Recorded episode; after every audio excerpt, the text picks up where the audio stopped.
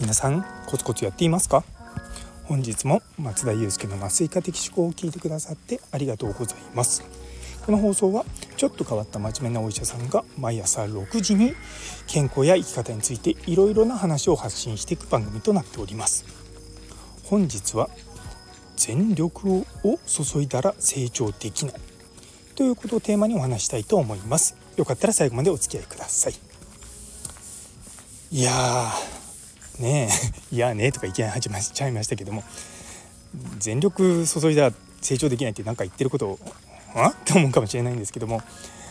あの私昔は全力出してました。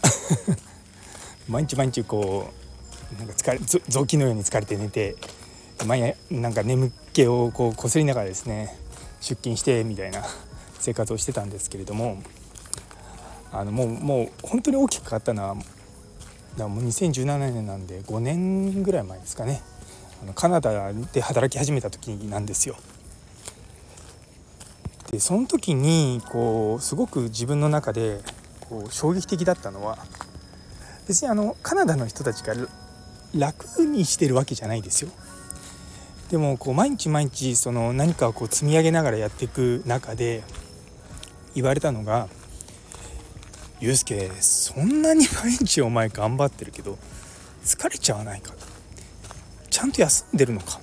ってボスに言われたんですよ。で日本で働いてると基本的に休みってまあ夏休みがね、まあ、1週間か2週間ぐらいあって、まあ、その分ね休日とかはね休みが多いのでまあ、でもそれでもね結構ずっと皆さん働いていると思うんですよね。でカナダの時にすごくま強く言われたのはちゃんとアウトプット出していきたいんだったらちゃんと休めと。でそれはもう科学的なデータもあるしちゃんとその休まないことでずっとやり続けてる方がパフォーマンスは落ちるんだよっていうことをもう本当に1人じゃなくてもう複数の人に教えられたんですね。でかつそういうふうに僕に言ってくる人たちはもうとてつもないアウトプットをしてたわけですよ。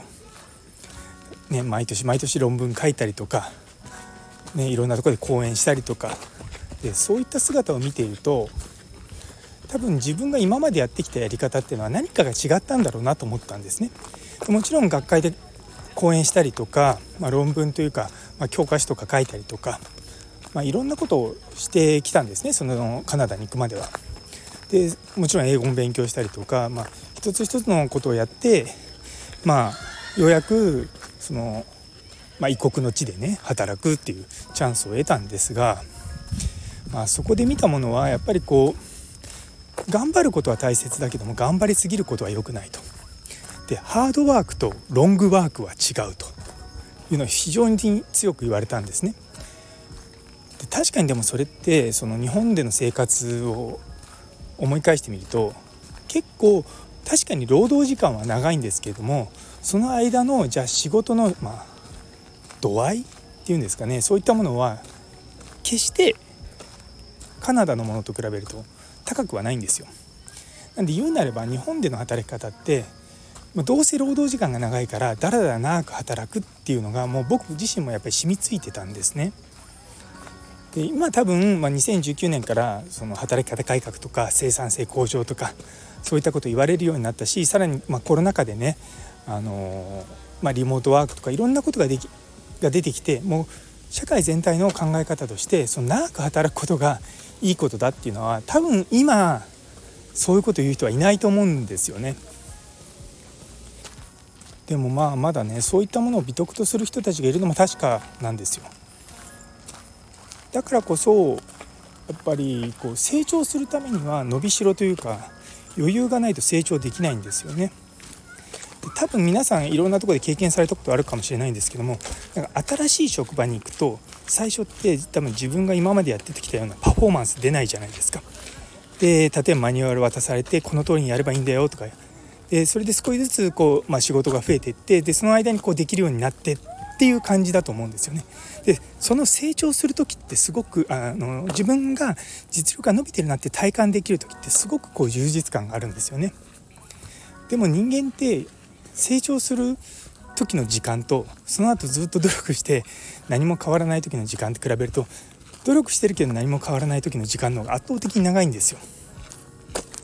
でその時にこう成果が出ないことを例えばたくさん勉強してるけどなかなか成果が出ないっていうのはあると思うんですよね。でやっぱそういった時、まあ辛くなったりとか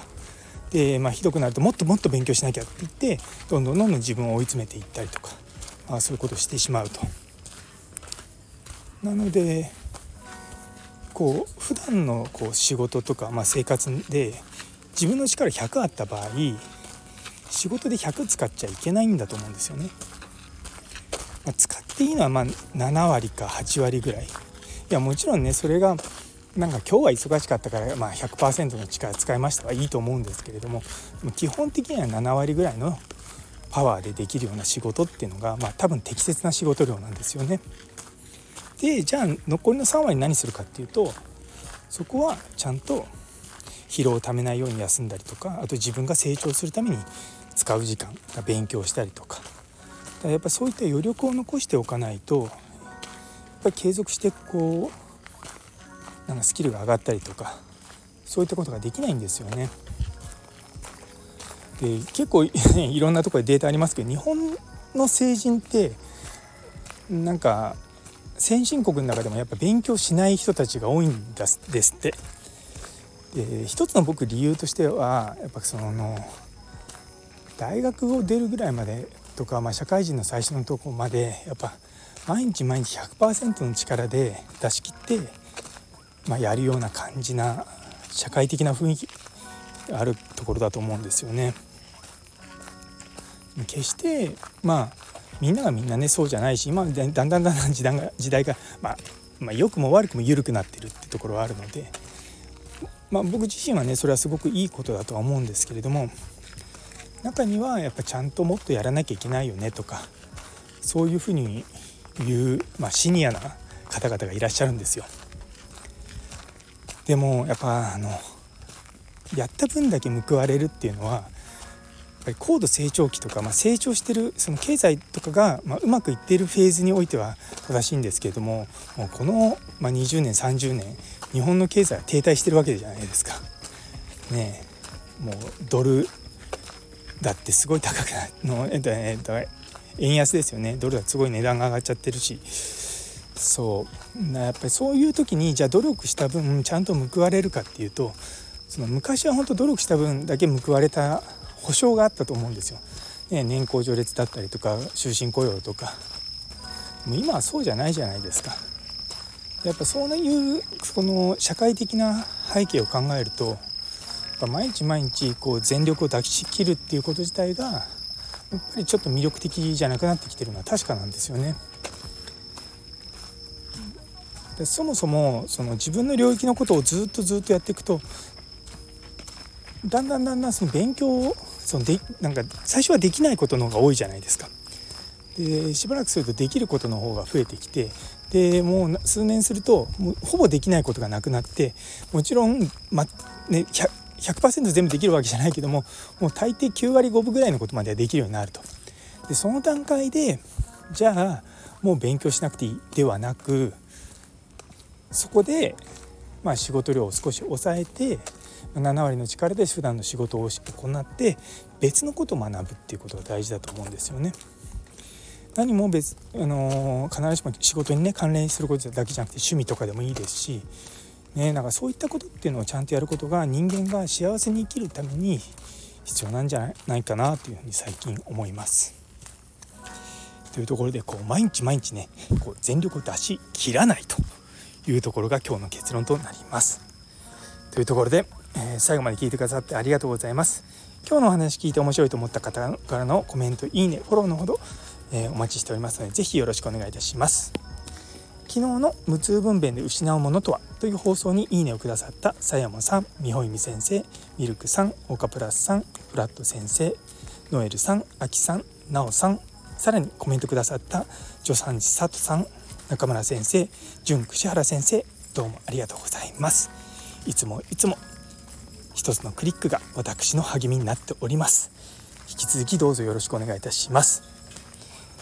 最後にですね一つだけ、まあ、告知というわけじゃないですけどもあの12月2日に大阪で日本酸化麻酔学会という学会があってでそこで酸化麻酔のキャリア論ということで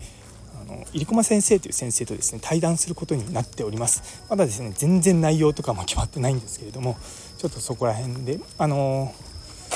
学会なので、まあ、医療関係者以外でも別に参加できるとは思うんですけど、まあまあ、まあ別に全然いいんですがあのもしも近く身近な人がいてあの麻酔科の人にですねあのよかったらこれ聞いてきてって言っていただければと思います。というところで今日という一日が皆様にとって素敵な一日になりますようにそれではまた明日